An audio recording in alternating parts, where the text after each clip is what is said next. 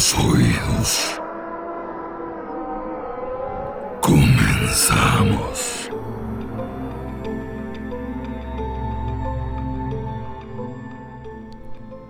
Muy buenas noches. Bienvenidos a este nuevo capítulo del podcast Terror Online, donde estaremos hablando de temas interesantes relacionados con lo paranormal, lo oculto y todo aquello que por las noches no nos deja dormir.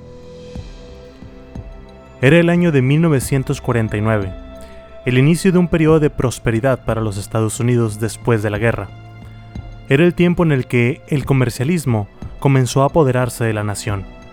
El tener los gadgets correctos, la comida correcta y el auto correcto se convirtió en los deseos de todas las personas.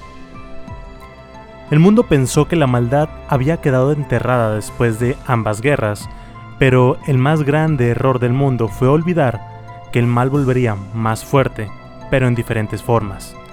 El capitalismo, comercialismo, comunismo, cultos, corrupción, dinero, tarjetas de crédito, todas estas son maneras en las cuales el mal puede manipular a la gente.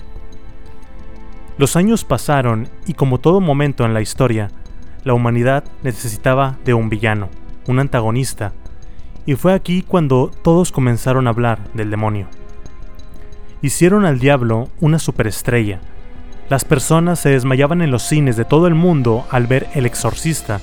Después, este filme le abrió el camino a La Profecía, El Horror en Amityville, El Exorcismo de Emily Rose, El Conjuro y muchas otras películas que llamaban a una cantidad de personas enorme. Todo este fenómeno diabólico comenzó con un chico, y su nombre fue Roland. La inocencia y la pureza son cosas que usualmente no combinan con la maldad. Si aceptamos la idea de que la maldad es capaz de devorar a los inocentes, entonces, ¿eso no nos pondría a todos en peligro? Uno pensaría que el mal va hacia las personas malas, no hacia las personas que son puras. Sin embargo, las fuerzas malvadas odian con pasión todo lo relacionado con la pureza. Creemos que el mal preferiría atacar a aquellos que le dan la bienvenida a lo diabólico, pero la gente malvada son una pérdida de tiempo. Un corazón puro es lo que más satisfacción da, un verdadero reto. Es por eso que la idea de que un joven inocente pudiera haber sido víctima de uno de los casos más brutales de posesión en la historia puede ser una pastilla muy difícil de tragar. Con el motivo de ocultar su verdadera identidad, el nombre de este chico se ha mantenido en secreto por mucho tiempo, y aunque posiblemente puedan encontrar el nombre verdadero, en este capítulo usaremos su alias, Roland Doe. Sin más preámbulos, bienvenidos al capítulo número 42 del podcast Terror Online. El tema del día de hoy, el exorcista. Hay una tremenda cantidad de información y desinformación por ahí sobre este caso en particular. Todo el mundo quiere saber cómo y por qué el demonio eligió a este niño como conducto. La mayoría de los investigadores y demonólogos paranormales buscarían la respuesta en las etapas de la posesión demoníaca. La primera etapa de la posesión es la obsesión, según la Enciclopedia de Demonios y Demonología. La palabra obsesión proviene del latín obsidere, que se refiere a un estado de asedio o el ataque a una persona o personalidad desde dentro por demonios. La siguiente etapa es la infestación, que es la presencia de demonios en un lugar, objeto o animal. La infestación ocurre cuando los demonios son capaces de establecerse y crear disturbios. Es un precursor de problemas demoníacos más graves, como la opresión, y la posesión. La infestación puede ser el resultado de maldiciones, hechizos mágicos, rituales o incluso acciones. La Iglesia Católica enseña que el uso de la tabla Ouija, hacer un pacto con el diablo o llevar una vida pecaminosa puede causar una infestación. Los demonios infestantes crean caos y miedo a través de la actividad similar a la poltergeist, la manifestación de figuras sombrías y otros fenómenos paranormales. Las víctimas pueden oír golpes en la puerta cuando nadie está presente, golpes burlándose de la eternidad que se producen en tres o en seises, o sea, dos grupos de tres, arañazos en puertas o en paredes, puntos calientes o fríos, golpes en las paredes o el techo, levitación de objetos pequeños, todos estos son signos de infestación y pueden ser muy sutiles, arrastrándose silenciosamente para ganar más influencia sobre la víctima. La siguiente etapa es la opresión, que es la influencia demoníaca que toma el control de la voluntad de la víctima. Este tipo de tormento puede conducir a una descomposición interna o psicológica.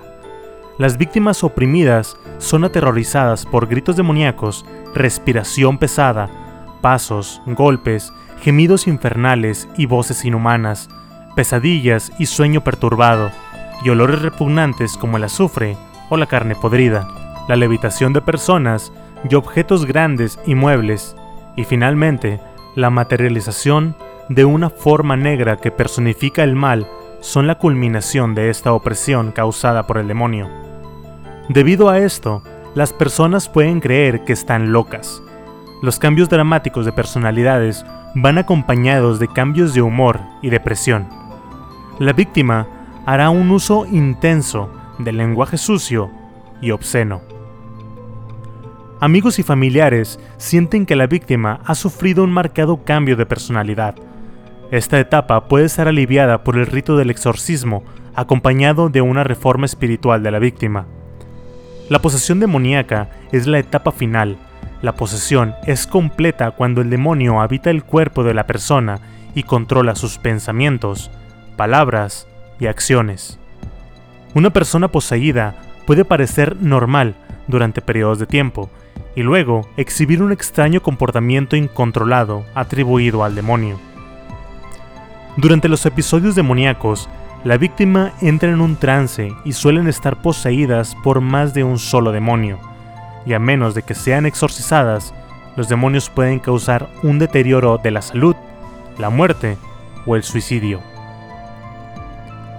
Habiendo dicho esto, la narración más precisa de los acontecimientos que rodearon el caso de Ronald Doe es el diario del padre Bishop. El diario fue una forma muy efectiva de registrar la cronología de los eventos, pero ese era su único trabajo, actuar como una crónica. Estaba destinado a ser un documento interno y que nunca fuera de consumo público. El problema con el punto de vista del padre Bishop es que nunca hace preguntas o presenta teorías de los eventos que sucedieron antes, durante y después del exorcismo.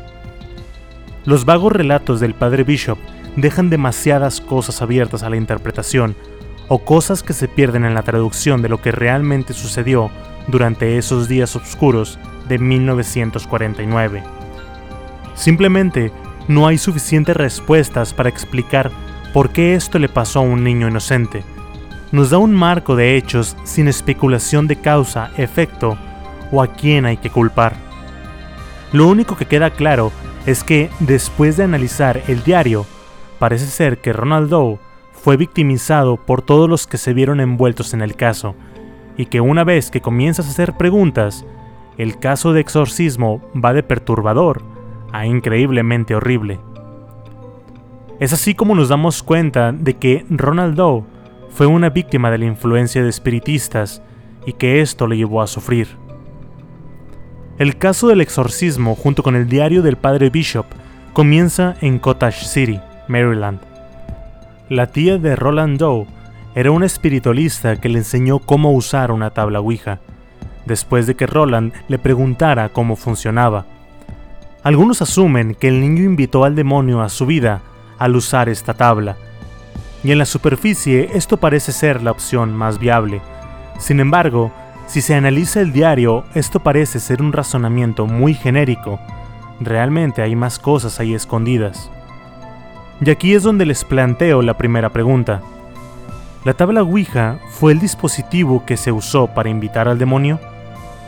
Hay una causa adyacente que explicaría la posesión del chico y que ha sido por muchas décadas completamente ignorada. El 15 de enero de 1949, Roland estaba con su abuela en su habitación cuando de pronto escucharon un sonido como de un líquido que goteaba. De acuerdo con el diario, el sonido continuó hasta que un crucifijo de la pared se sacudió como si la pared fuera golpeada desde adentro. Para este momento, los padres de Roland habían regresado a la casa y un sonido de arañazos comenzó a venir de debajo de las tablas de madera del suelo, cerca de la cama de la abuela. Los sonidos de arañazos continuaron por 10 días, entre las 7 de la tarde y la medianoche. La familia creyó que los sonidos se debían posiblemente a un roedor. Sucede uno de los hechos importantes en nuestra historia. Unos cuantos días después, el 26 de enero de 1949, la tía de Roland fallece. Al día siguiente, el sonido de arañazos dejó de escucharse. La familia pensó que la rata había muerto. Este tipo de comportamientos cae en la etapa de infestación de la posesión. Mientras que la familia había dejado de escuchar estos sonidos, Roland aún podía escucharlos. En los casos de posesión, estas cosas hacen que las personas alrededor de la víctima comiencen a cuestionar su cordura. Este continuó por tres días más.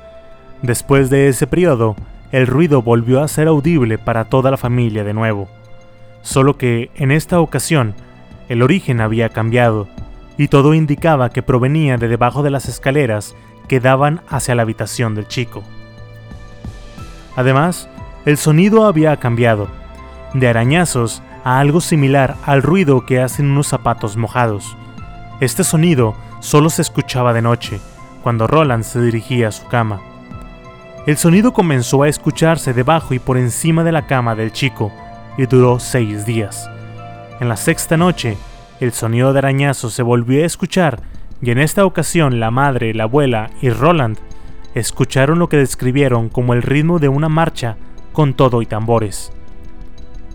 Lo que sucedió a continuación levanta unas cuantas preguntas interesantes. El sonido se escuchaba por todo el colchón. Este continuó hasta que la madre preguntó si los sonidos eran causados por la tía espiritualista recién fallecida. La mujer no recibió respuesta y dijo que quien sea que estuviera provocando estos sonidos, que hiciera el sonido de knock knock tres veces. La madre describió esta experiencia como olas de aire golpeando la cama, seguido por tres golpes en el suelo. La madre, para asegurarse que con quien hablaba era la tía, le pidió que golpeara cuatro veces. Y así, cuatro distintos golpes se escucharon al mismo tiempo que alguien parecía arañar el colchón. Inmediatamente, la cama comenzó a sacudirse con ella y Roland encima.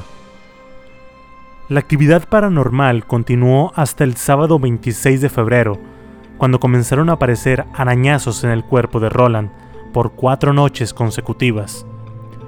Los arañazos aparecieron en formas de letras para la cuarta noche.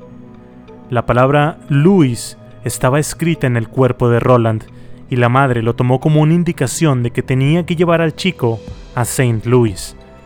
Aparentemente, la madre había preguntado a la entidad a dónde tenía que llevar a Roland. Después de recibir la respuesta, la madre le preguntó a la entidad cuándo debía de irse y este escribió por medio de arañazos en el cuerpo de su hijo, sábado. Después preguntó cuánto tiempo debían de quedarse en St. Louis y de nuevo la entidad arañó el cuerpo de Roland la respuesta. Tres semanas y media. La última pregunta que la madre hizo fue si debía de enviar al chico a la escuela en St. Louis mientras estaban de visita, y la respuesta fue no con la letra N mayúscula apareciendo en cada una de las piernas. Es importante señalar que cada uno de estos arañazos le causaban un tremendo dolor al niño. Con el paso de los días, la tía de Roland fue señalada como el catalizador de su posesión. Para este punto, ya se debieron de haber dado cuenta de algo. La madre parecía estar más preocupada por comunicarse con el espíritu más que por el bien de su hijo y es que hay personas que han revisado este caso anteriormente y coinciden en que posiblemente la madre estaba experimentando el síndrome de Munchausen, que básicamente es cuando los padres falsifican síntomas en sus hijos con el afán de ganar atención o la simpatía de la gente.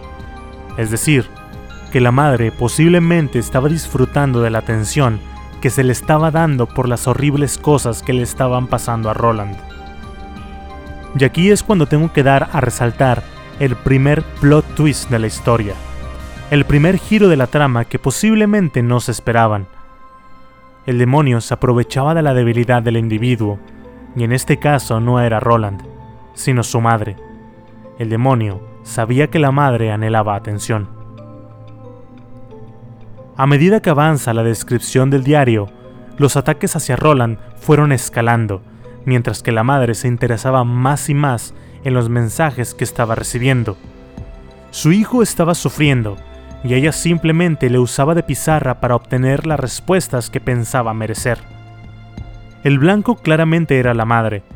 El amor de una madre por su hijo debería de ser algo sagrado, pero por alguna razón, el demonio desconectó ese sentimiento, por lo que la seguridad de su hijo se convirtió en algo meramente superficial. Y es que déjenme les digo algo que posiblemente ya sepan. A lo largo de la multitud de creencias espirituales, incluyendo el cristianismo, el alma del varón primogénito se considera como la más importante de todas. Por lo que es posible que la madre hubiera ofrecido el alma de su hijo a cambio de más información del inframundo. Más adelante, el diario habla de otras manifestaciones que estaban teniendo lugar durante este periodo de tiempo. Una naranja y una pera volaron a través de la habitación. La mesa de la cocina se sacudía al escuchar el nombre de Roland. La leche y la comida eran arrojadas de la estufa. Un peine voló directamente hacia las velas para apagarlas. Y en una ocasión, una Biblia fue lanzada hacia los pies del chico. Otros tipos de actividad se discuten en el diario, pero una entrada interesante fue cuando se menciona por primera vez el tablero Ouija. Se discute un evento en el que, mientras Roland estaba en la escuela, su escritorio se movió de una forma similar a la que se mueve el plato de la Ouija. El punto de registrar este evento era para explicar la vergüenza que el niño soportó por sus compañeros porque pensaban que éste había movido el escritorio pero Roland les dijo que había sido una entidad. Después de esto, ya no volvió a la escuela. Es aquí cuando queda claro que el demonio usó la forma más fácil de aislar al niño, causando humillación de una manera pública delante de sus compañeros. La siguiente sección del diario comienza a hablar sobre los testigos de los acontecimientos. Hubo 14 en total, sin embargo, solo una pequeña porción de estos testigos quisieron decir lo que habían experimentado. Entre los 14 había dos ministros luteranos. Uno de los ministros le pidió al niño que pasara la noche en su casa y ambos se acostaron en la misma cama. Los sonidos de garras se escucharon esa noche, al igual que los sonidos que se habían escuchado en la casa. La siguiente declaración que aparece en el diario es bastante inquietante. El ministro oró y la actividad se hizo más y más fuerte. En represalia, el ministro ató a Roland a una silla y no hay ninguna explicación del por qué esta acción fue justificada, o al menos útil. No hay una descripción del comportamiento del niño que ameritaba atarlo, y nace otra pregunta. ¿Será que el niño trataba de hacerse daño a sí mismo o al ministro? El diario nunca lo revela. Mientras tanto, el niño se vuelve cada vez más aislado. El dolor que se siente al formársele las palabras en su cuerpo es insoportable. Sin embargo, los que lo rodean están más preocupados por los mensajes que están recibiendo. Hay algunas cuestiones serias que deberían de haberse planteado para este punto. ¿Por qué la madre asumió instantáneamente que las dolencias y comportamientos de su hijo fueron causados por sucesos paranormales? más específicamente, ataques demoníacos? Si estas cosas le estuvieran pasando a cualquiera de sus hijos, todos aquellos que me escuchan y tienen hijos, yo pensaría que lo que cualquier padre racional pensaría es que algo está física o mentalmente mal con ellos.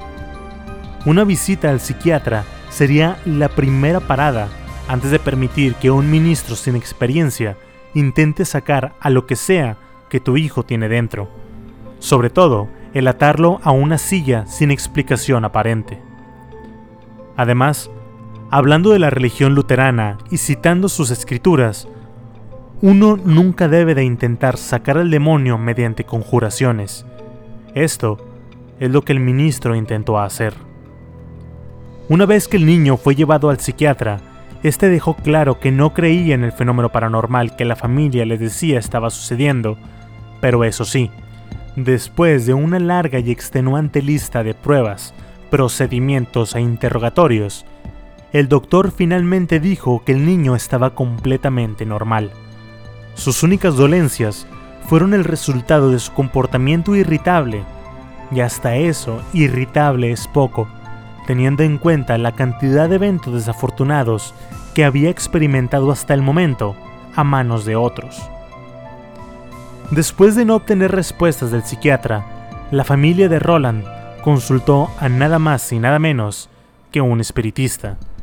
El espiritista fue contactado para librar a Roland de la entidad que lo tenía a rehén, pero después de una larga sesión de limpieza, el espiritista no tuvo éxito. La familia en su conjunto creía mucho en el espiritismo y a menudo consultaban a estas personas. Sin embargo, la madre nunca asumió abiertamente la responsabilidad de abrir a su hijo a este mundo, y éste estaba pagando el precio de sus pecados. Aquí la madre de Roland decide cambiar de enfoque y pedir ayuda a la Iglesia Católica. Aquí entra otra pregunta, una pregunta obvia. ¿Qué hace un luterano practicante pidiendo ayuda a la Iglesia Católica? Una vez más, el manual de luterano dice, uno debe expulsar al diablo con y a través de la oración, y uno debe expulsarlos con oración y desprecio porque el diablo es un espíritu orgulloso que no puede soportar la oración y ser despreciado, sino que desea una ceremonia. Por lo tanto, nadie debe de hacer una ceremonia con él, sino que lo desprecien tanto como sea posible. Es decir, la madre no solo no admite su espiritismo, sino también está haciendo lo que su fe luterana le prohíbe hacer, que es buscar una ceremonia con el diablo en este caso, un exorcismo. Por primera vez en el diario aparece la mención de la consulta de los padres con un sacerdote católico. Después de escuchar las experiencias de la familia concernientes a Roland, el sacerdote recomienda velas bendecidas, agua bendita oraciones definidas. El diario dice claramente en que el sacerdote ni siquiera se acercó a ver a Roland en ese momento. Esta es una respuesta extremadamente anormal a aquellos que buscan la guía espiritual de un sacerdote, especialmente uno que es un niño. El sacerdote debió de haber insistido en verlo para que él hiciera una evaluación y, como mínimo, intentara hacerle una bendición. Nunca se sabe. En esta etapa, una bendición simple pudo haber sido todo lo que se necesitaba para reprimir el ataque desde adentro. Nadie lo sabrá, porque el sacerdote no se molestó en ver al niño en persona. Después de evaluar esta parte del diario, claramente podemos ver los efectos de la opresión diabólica al jugar con cada una de las personas con las que el niño había entrado en contacto. Se suponía que esas personas debían de proteger a Roland, pero su madre, abuela, ministro, médico, psiquiatra, espiritista, maestro y su sacerdote, todos le habían fallado. El demonio que trabajaba en el alma de Roland había penetrado en la conciencia de sus mentores más queridos y de confianza, influyéndolos para aislar lentamente a Roland uno por uno. Como el sacerdote no se ofrecía a bendecir el hogar, la madre recogió los materiales santos e intentó purgar su hogar de energía negativa. Según el diario, la madre tomó el agua bendita y la roció por las habitaciones de la casa a pesar de que esto iba en contra de su fe como luterana. Cuando colocó la botella de agua bendita en el estante, ésta voló hacia el suelo, sin embargo no se rompió. Cuando la madre encendió la vela bendita y la colocó junto a la cama de Roland, la actividad aumentó, y el colchón en el que el niño y su madre estaban acostados comenzó a balancearse violentamente de un lado a otro.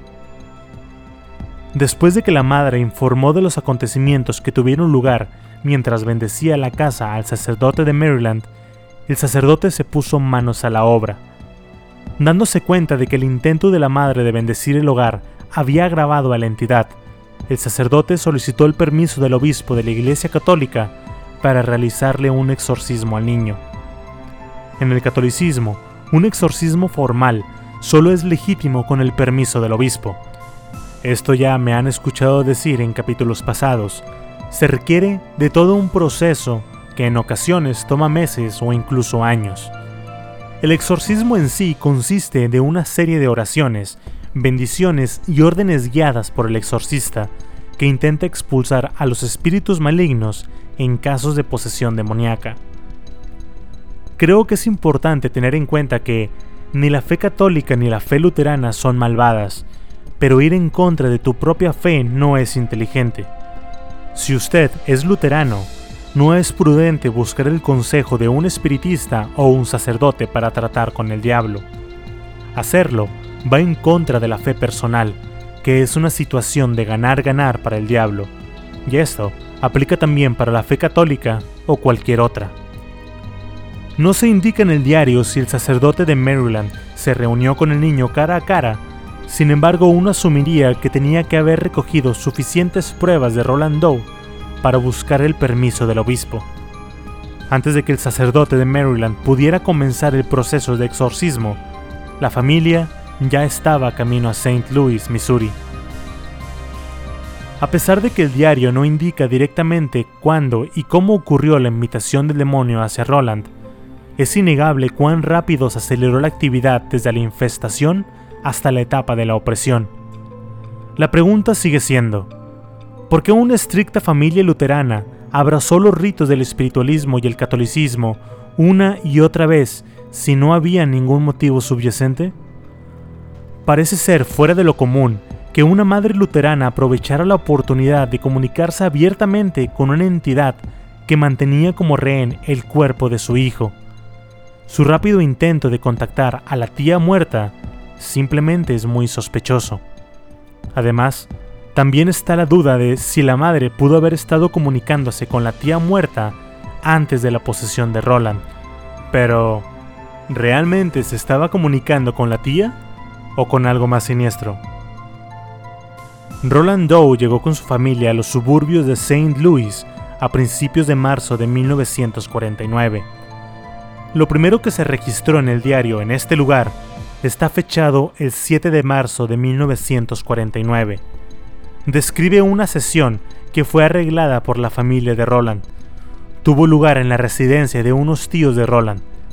Se afirma que otros 5 a 6 parientes estaban presentes, y de nueva cuenta, la familia vuelve a recurrir a un espiritista para ponerse en contacto con la entidad y hacerle preguntas.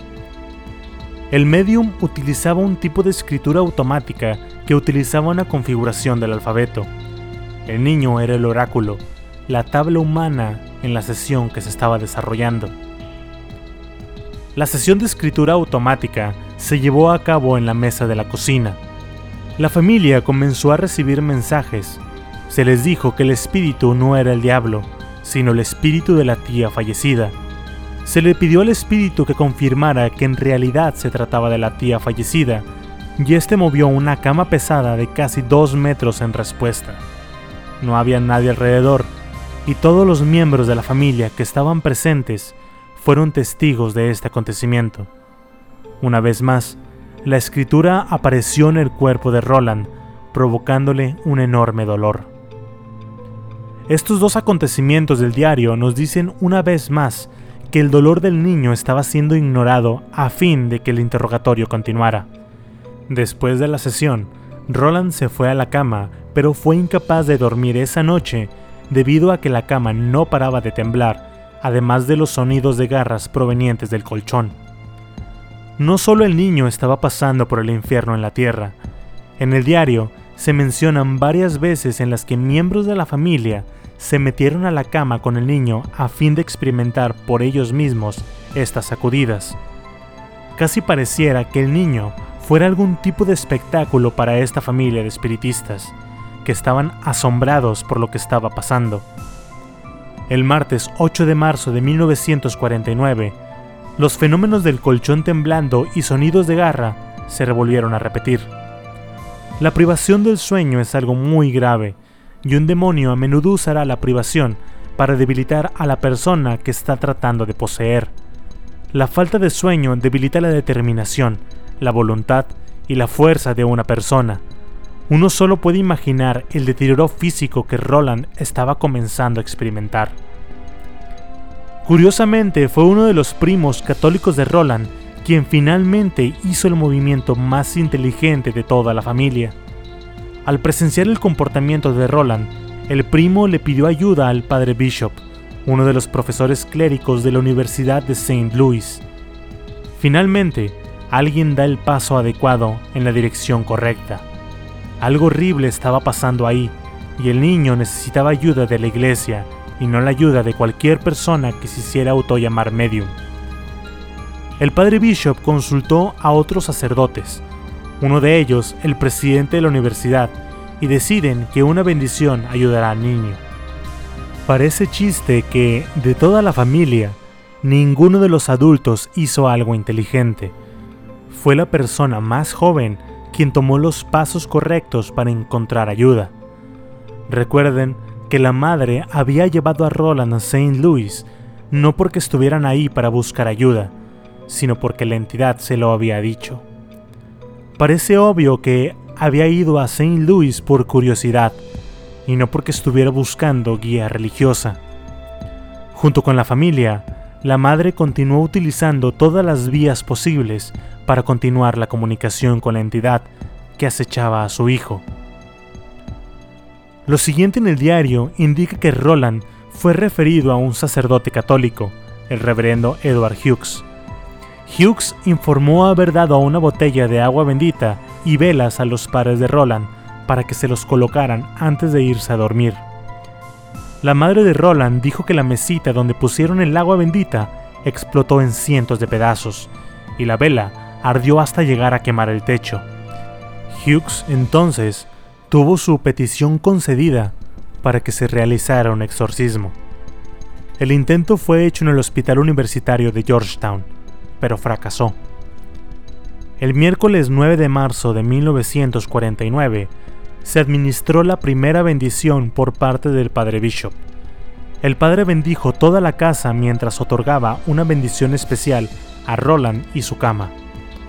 El sacerdote colocó una reliquia de Santa María Margarita bajo la almohada de Roland, pero tan pronto el niño se fue a acostar, el colchón comenzó a sacudirse hacia arriba mientras que Roland permanecía completamente quieto y sin demostrar ningún tipo de esfuerzo físico.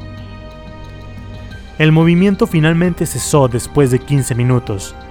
El padre Bishop hizo la señal de la cruz con agua bendita en la cama. Al salir de la habitación, la cama volvió a sacudirse mientras que el mismo Roland comenzó a quejarse de un dolor extremo.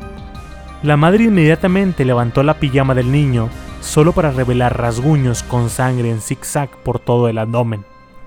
Cuando el colchón finalmente dejó de moverse, no se notaron más eventos raros por ese día. Eran las 11:15 pm. La actividad paranormal que rodeaba al niño cumplía varios propósitos, especialmente aquellos que debilitan su voluntad. Roland, cansado y confundido, gritaba en cada ocasión cuando su cuerpo era arañado por una entidad en su interior. Después, siente humillación al mostrar su cuerpo en una habitación llena de personas que buscan respuestas.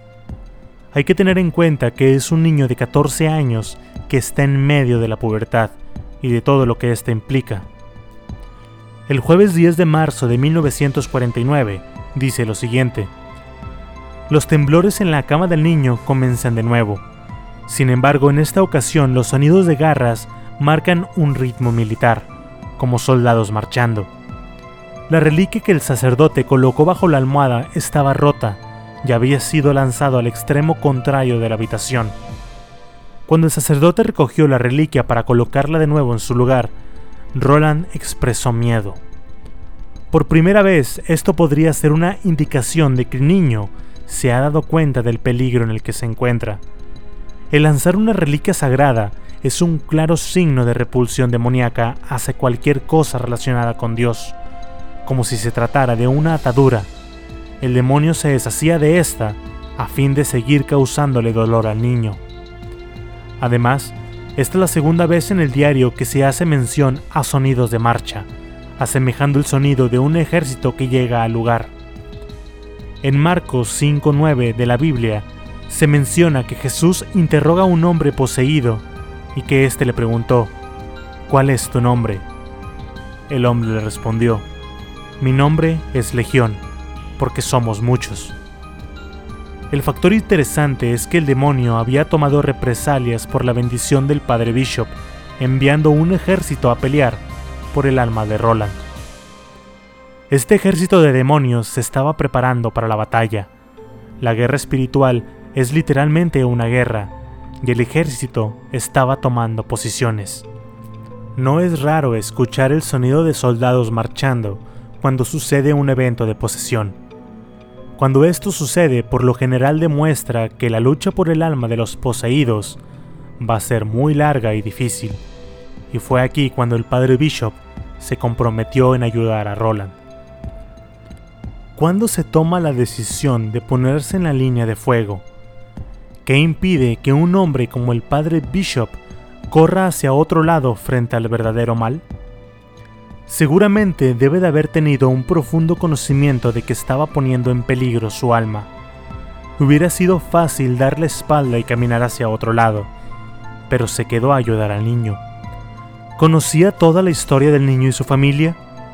Aquellos que conocieron a Roland sabía que era un niño cruel y problemático, un paria entre sus compañeros. Oyó el padre Bishop los rumores sobre un niño que algunos dicen mataba animales por diversión? ¿Era consciente de la obsesión de la madre con los ideales del movimiento espiritista? O peor aún, ¿creía el padre Bishop que había problemas más profundos? ¿Que Roland pudo haber sido abusado sexualmente como otros sacerdotes han sugerido a lo largo de los años?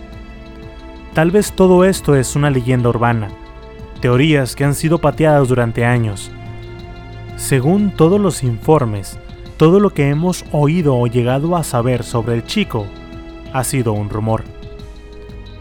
¿Era consciente el padre Bishop de que estaba parado en el epicentro de una tormenta diabólica perfecta? Con todas estas preguntas pasando por su mente, el padre Bishop sabía algo que lo llevó a creer que no podía manejar a Roland por su cuenta, que necesitaba ayuda. El diario hace muy poco para responder a estas preguntas. Sin embargo, lo que dice este el 11 de marzo de 1949 nos da una pequeña visión de lo que el padre estaba planeando a través de sus acciones. Es en esa fecha que nos presentamos con la participación del padre Powder, que fue el pastor de la iglesia del Colegio San Francisco Javier en el campus de la Universidad de St. Louis. En honor a San Francisco Javier, el padre Bowdern sintió que sería una buena idea traer la reliquia correspondiente para una bendición de novena. La novena es un ejercicio de devoción que se practica durante nueve días para obtener alguna gracia o pedir por una determinada intención. Puede estar dedicada a Cristo mismo en alguna advocación o a algún santo canonizado cuya intercesión es más poderosa ante Dios debido a los méritos logrados durante su vida por ejemplo, la Virgen María y los santos. Pueden ser nueve días consecutivos o nueve veces en un día de la semana. El padre obviamente se estaba armando para una batalla, lo que demuestra que él y el padre Bishop estaban muy preocupados. El chico se fue a la cama alrededor de las 11 de la noche. Poco después de irse a la cama, el niño gritó desde su habitación, diciendo que tenía miedo debido a que una fuerza invisible muy poderosa había lanzado un objeto al espejo de su dormitorio. Resulta que este objeto era la reliquia de Santa Margarita, esta vez hecha pedazos. Además, había una marca de arañazo en forma de cruz en el antebrazo de Roland. El dolor fue descrito como si se le hubiera hecho con una espina. La cruz permaneció en el brazo del niño durante aproximadamente 45 minutos y luego se había desaparecido por completo. El padre Bowdern leyó la oración de la novena y bendijo a Roland con la reliquia de San Francisco. Entonces, lo que se describe como una reliquia de crucifijo fue anclada debajo de la almohada de Roland. En este punto no había arañazos ni temblores en el colchón. Después de la bendición, el grupo de observadores volvió a bajar para repasar los detalles de la historia del caso. De pronto, un fuerte golpe vino de la habitación de Roland. Una botella de agua bendita de San Ignacio había sido arrojada dos metros fuera de la habitación del niño. El librero junto a la cama se había movido hacia la entrada de la habitación. Un taburete se había movido desde la esquina hasta pegarse a la cama, y ésta comenzó a sacudirse violentamente, seguido del sonido de rasgaduras. Lo siguiente en el diario describe no solo algo que podrá hacerlos enfurecer mientras me escuchan, sino que también responde a la verdadera implicación de la familia con este demonio. La familia entera continuaba desesperadamente en mantenerse en contacto y comunicarse con la entidad. Incluso a través de ella parecía escalar la actividad con Roland, como si estuvieran lanzándole más leña al fuego. El diario dice, y cito, como diría José Antonio Badía, las cinco personas en la sala decidieron hacer preguntas al espíritu. La familia preguntó acerca de una fortuna oculta que pertenecía a la tía espiritista fallecida. Interrogaron al demonio sobre el paradero del dinero y recibieron el mensaje de que lo encontrarían en un mapa almacenado en una caja fuerte en el ático. Con esto, ahora tenemos el motivo para la acción de la madre. El dinero era la fuerza motivadora que hacía que la familia quisiera estar en constante comunicación con la entidad. El niño estaba siendo usado como recipiente oráculo. Era el medio que la familia tenía para encontrar en dónde había escondido la tía su dinero. Cegada por la búsqueda de esta misteriosa fortuna, la madre olvida por completo su responsabilidad como tal, cuando se suponía que debía de cuidar la salud tanto física, mental y espiritual de su hijo. Inclinándose un poco por la teoría de la tabla Ouija, la familia pudo haber pensado que, Debido a la cercanía del niño con su tía, le sería más fácil comunicarse con ella. Incluso se le pudo haber obligado a intentar comunicarse, mas de esto no hay registro alguno, y solo quedan teorías. Los signos de infestación diabólica comenzaron con los ruidos de arañazos y el niño pudo haber sido persuadido a que siguiera comunicándose con la entidad sin conocer o ignorando las repercusiones que esto podía traer.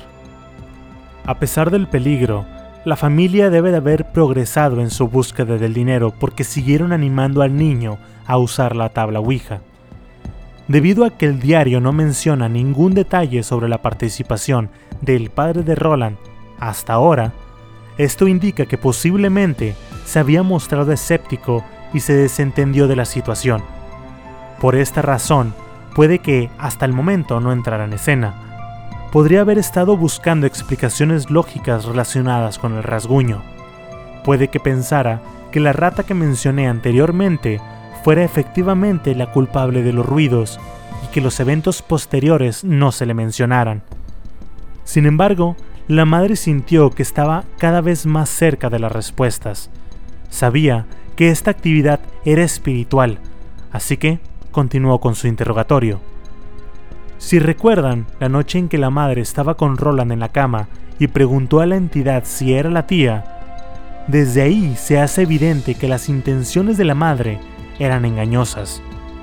En ese momento, ella ya se había dado cuenta del poder de las habilidades de su hijo y sabía que él era el recipiente adecuado de comunicación, su plan para hacerse del dinero la madre transportó a Roland a St. Louis sin buscar ayuda, pero siguiendo la pista que le dieron desde los arañazos en el pecho de su hijo.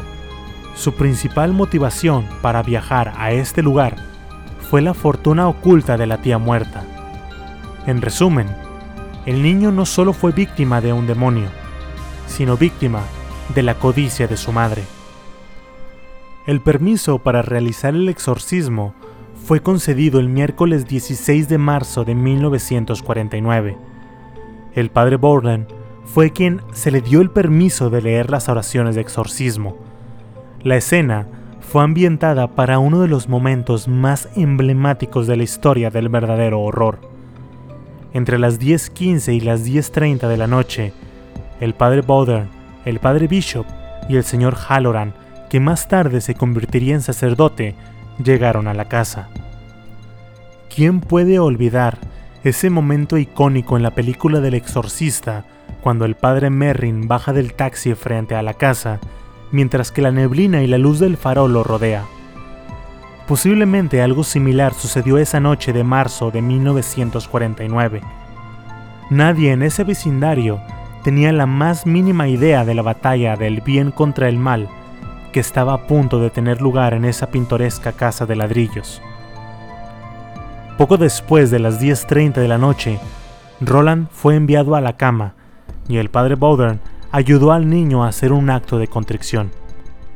Un acto de contrición es cuando una persona comete un pecado y se encuentra arrepentido. Esta persona debe de estar consciente del grave error cometido con sus acciones y promete firmemente no volver a pecar. Después de esto, todos fueron llamados a la sala para prepararse para el exorcismo.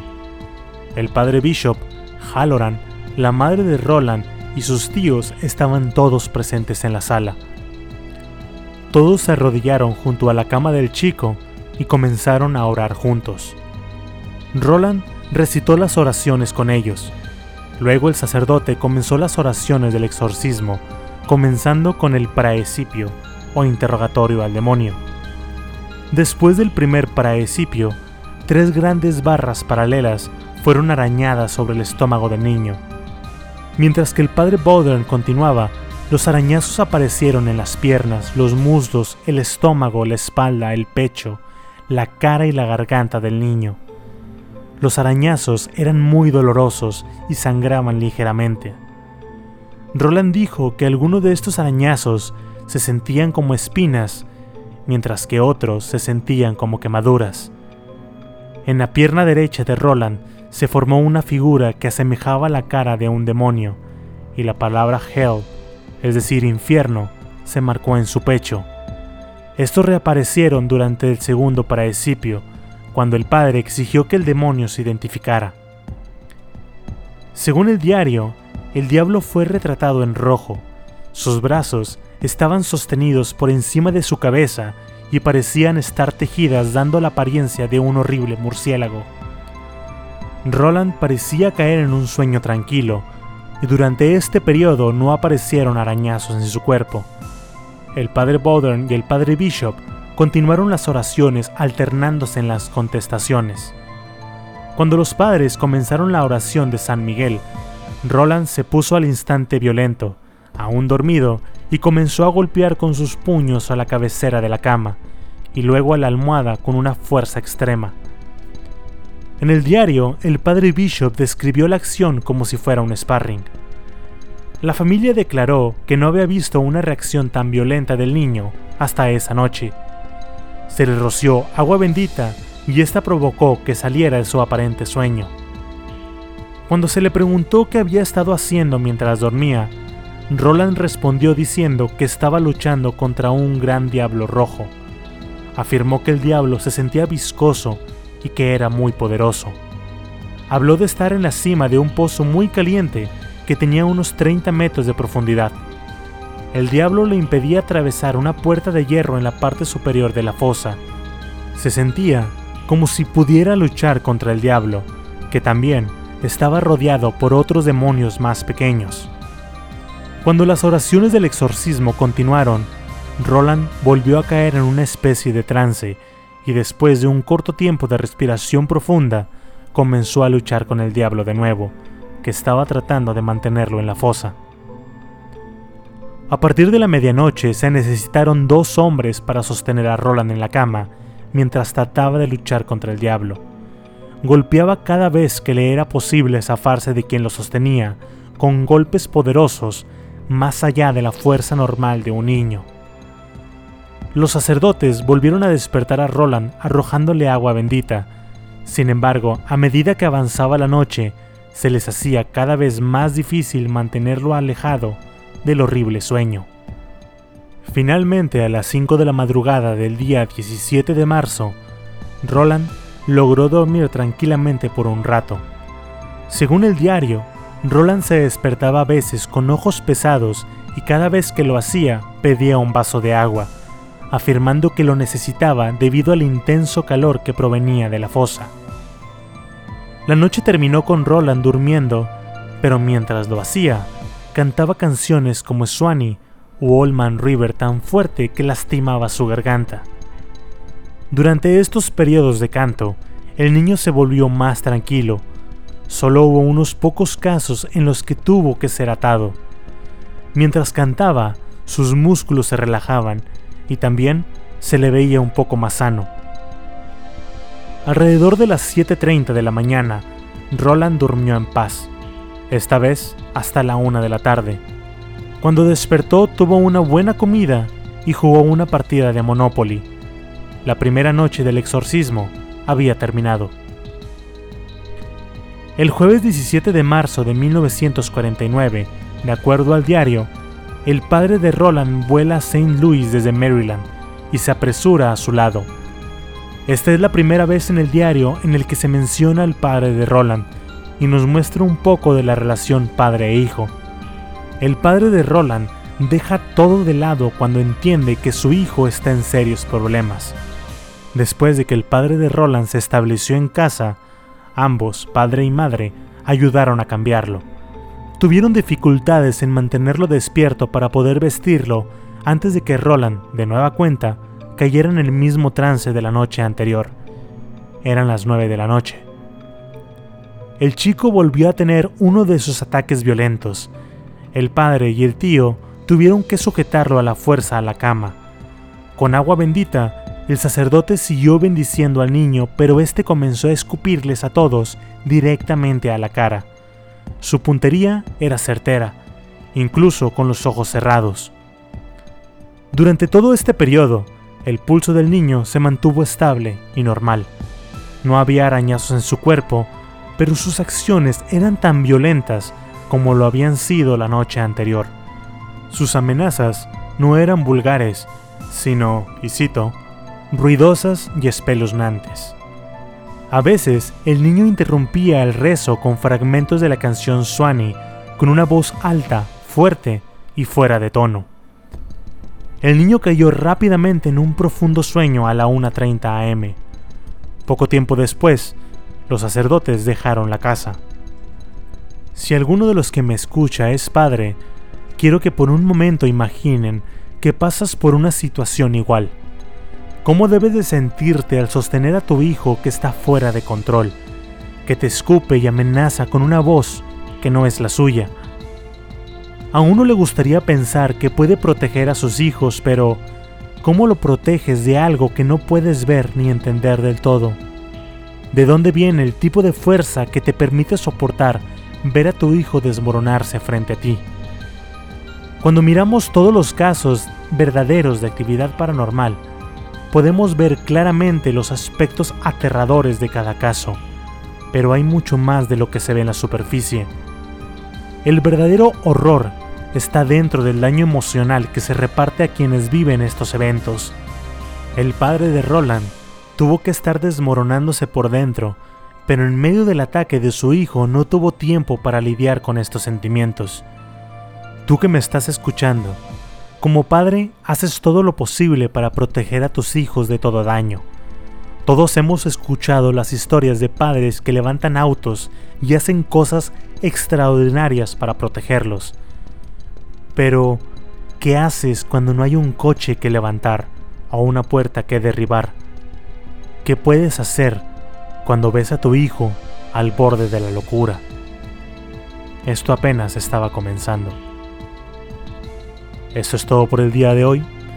De nuevo, mi nombre es Alex Deschain y los invito a darle follow a este podcast y a la página de Facebook e Instagram con el mismo nombre, Terror Online, donde estaré publicando imágenes relacionadas con el podcast del día de hoy.